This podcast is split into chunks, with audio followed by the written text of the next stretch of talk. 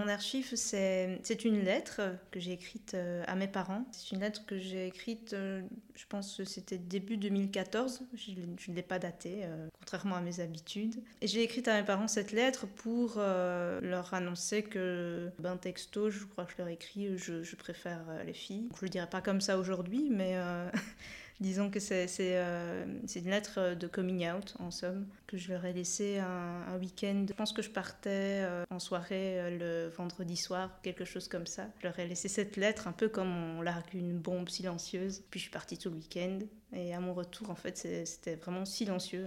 J'ai pas eu vraiment de, de réaction de leur part vis-à-vis -vis de ce coming out écrit. Et même si je sais bien qu'ils se doutaient que j'étais en recherche euh, sur à propos de mon identité de genre ou de mon, orientation sexuelle, je sais bien que voilà, j'étais un peu, j'avais beaucoup d'appréhension sur euh, comment est-ce qu'ils allaient recevoir cette lettre. D'un côté, ça me soulageait entre guillemets qu'il n'y ait rien de dramatique. Mais d'un autre côté, ben, le silence, c'est jamais bon non plus. Donc voilà, c'est vraiment une lettre qui, qui est un peu un peu comme dans tout parcours euh, queer, je suppose, et la matérialisation d'un coming out auprès des, parents.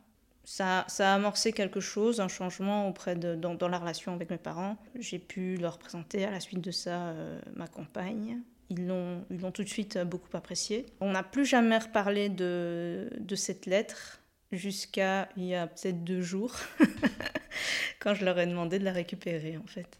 Et s'il l'avait toujours, bah, je, je, ne doutais pas que ma mère l'ait quand même conservé. Et donc voilà, c'était, c'était, on n'a pas, on n'a pas vraiment reparlé de cette lettre, mais le fait de savoir qu'elle y tient, ça donne une indication quoi sur, euh, sur l'importance que ça avait pour eux.